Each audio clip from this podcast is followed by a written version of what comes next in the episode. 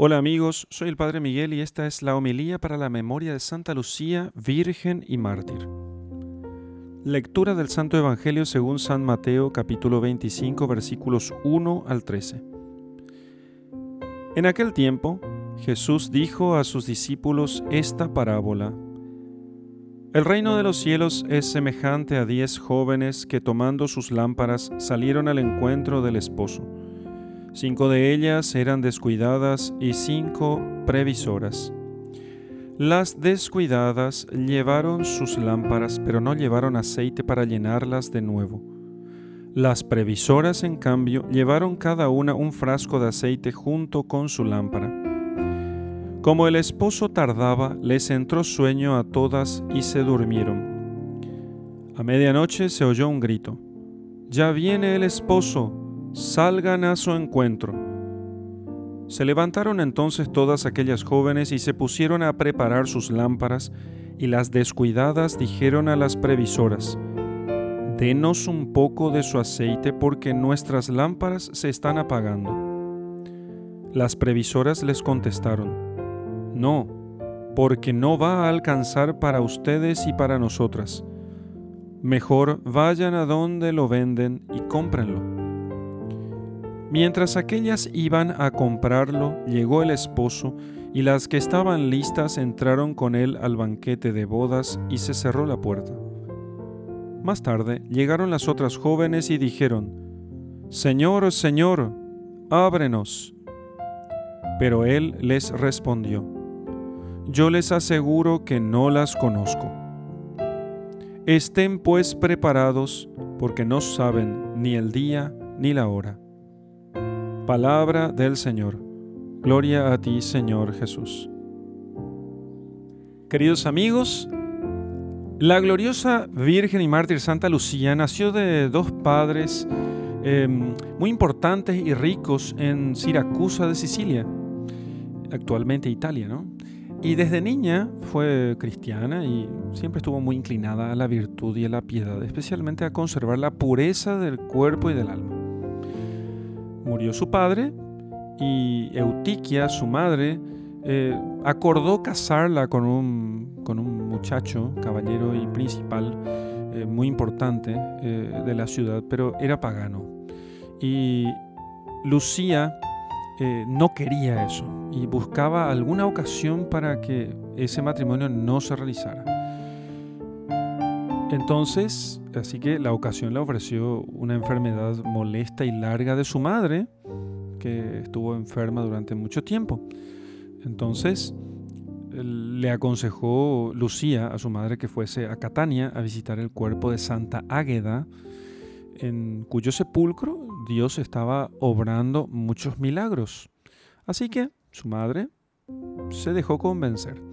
Y fueron ah, en una piadosa peregrinación y entonces la madre quedó curada de su enfermedad en la tumba de Santa Águeda y volvieron las dos a Siracusa.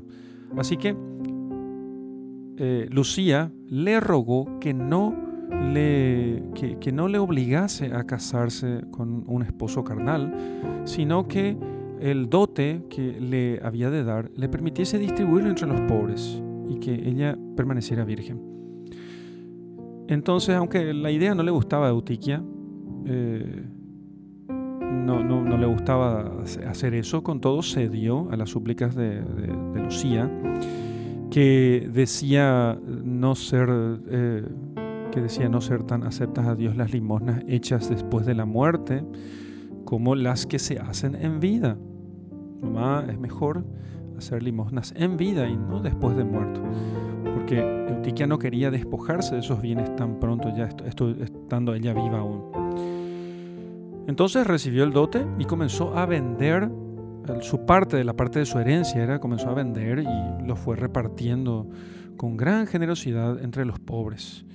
Así que aquel, el que le estaba prometido, supo de esto y entendió que Lucía, ahí se dio cuenta que Lucía era cristiana y que le estaba rechazando a él porque él era pagano. Así que desarrolló en su corazón un gran odio contra Lucía y la acusó delante del prefecto como a una enemiga de los dioses del imperio, porque Lucía era, estaba, era cristiana, pero a escondidas.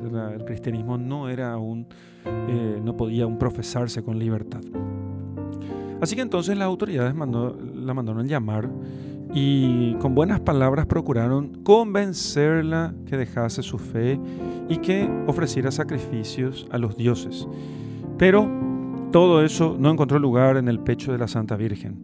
Y como de nuevo le insistieron, eh, ella respondió, no te canses, ni pienses que me podrás con tus razones apartar del amor de mi Señor Jesucristo. Así que el prefecto se airó muchísimo y eh, mudando la, primera suavidad eh, en braveza y enojo, eh, la, trató como mujer que había gastado su patrimonio en, mala vida, como si fuese una derrochadora y malgastadora de sus propios bienes. Así que Lucía se defendió con firmeza y entonces mandó el malvado juez que le llevasen al lugar de las mujeres, de las prostitutas. Pero con todos los esfuerzos que hicieron, no le fue posible moverla eh, de su propósito inicial. Se mantuvo Lucía firme. Entonces mandó pues eh, la autoridad poner mucha leña, resina y aceite alrededor de la santa y encender todo eso para poder quemarla viva. Y ella como si estuviera en un jardín muy, muy ameno, muy a gusto. Estuvo segura y, quieta y no recibió ningún daño. Finalmente, el juez la hizo atravesar con una espada por el cuello y estando la Santa Virgen herida de muerte, rezó todo el tiempo que quiso y habló cuanto quiso a todos los cristianos que estaban ahí alrededor de ella y que todos ellos se mantuvieran firmes en la fe y porque pronto la iglesia tendría paz y los emperadores que le hacían la guerra a la iglesia dejarían el mundo y dejarían su poder y luego entonces entregó ella su alma a Dios. Así que reflexionemos. Ni lo tierno de su edad, ni su fragilidad con que Muchas veces los del mundo se suelen disculpar para no entregarse a la virtud y a la práctica de las buenas obras, diciendo, ah, no, yo no puedo, no me sale, no alcanzo, no, no consigo. ninguna de estas disculpas eh, no lograron eh, ser excusa suficiente para Lucía. ¿Qué responderán aquellos que se excusan con su fragilidad? Eh, ¿Qué responderán a Cristo cuando por toda acusación les ponga ante los ojos tantos niños, tantas delicadas doncellas como Santa Lucía, que supieron eh, alcanzar el cielo a pesar de su fragilidad. ¿Qué le diremos? ¿Qué le diremos al Señor nuestro juez cuando nos ponga allí niños y niñas jóvenes que fueron más débiles que nosotros y sin embargo lograron alcanzar la vida eterna? Si el demonio trata de engañarnos con, eh, con un día que quizás no, eh, no amanecerá para nosotros, tenemos que contestarle que muchos habían, eh, muchos habían retrasado su conversión y han muerto sin ver el sol que pensaron ellos que verían. Entonces, que nosotros no podemos retrasar nuestra conversión pensando que, ah, no, mañana me convertiré, mañana me convertiré. No sabemos si tendremos ese mañana.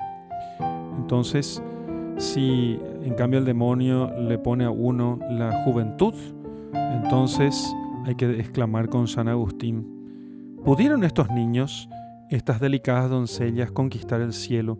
¿Y acaso yo no podré hacerlo?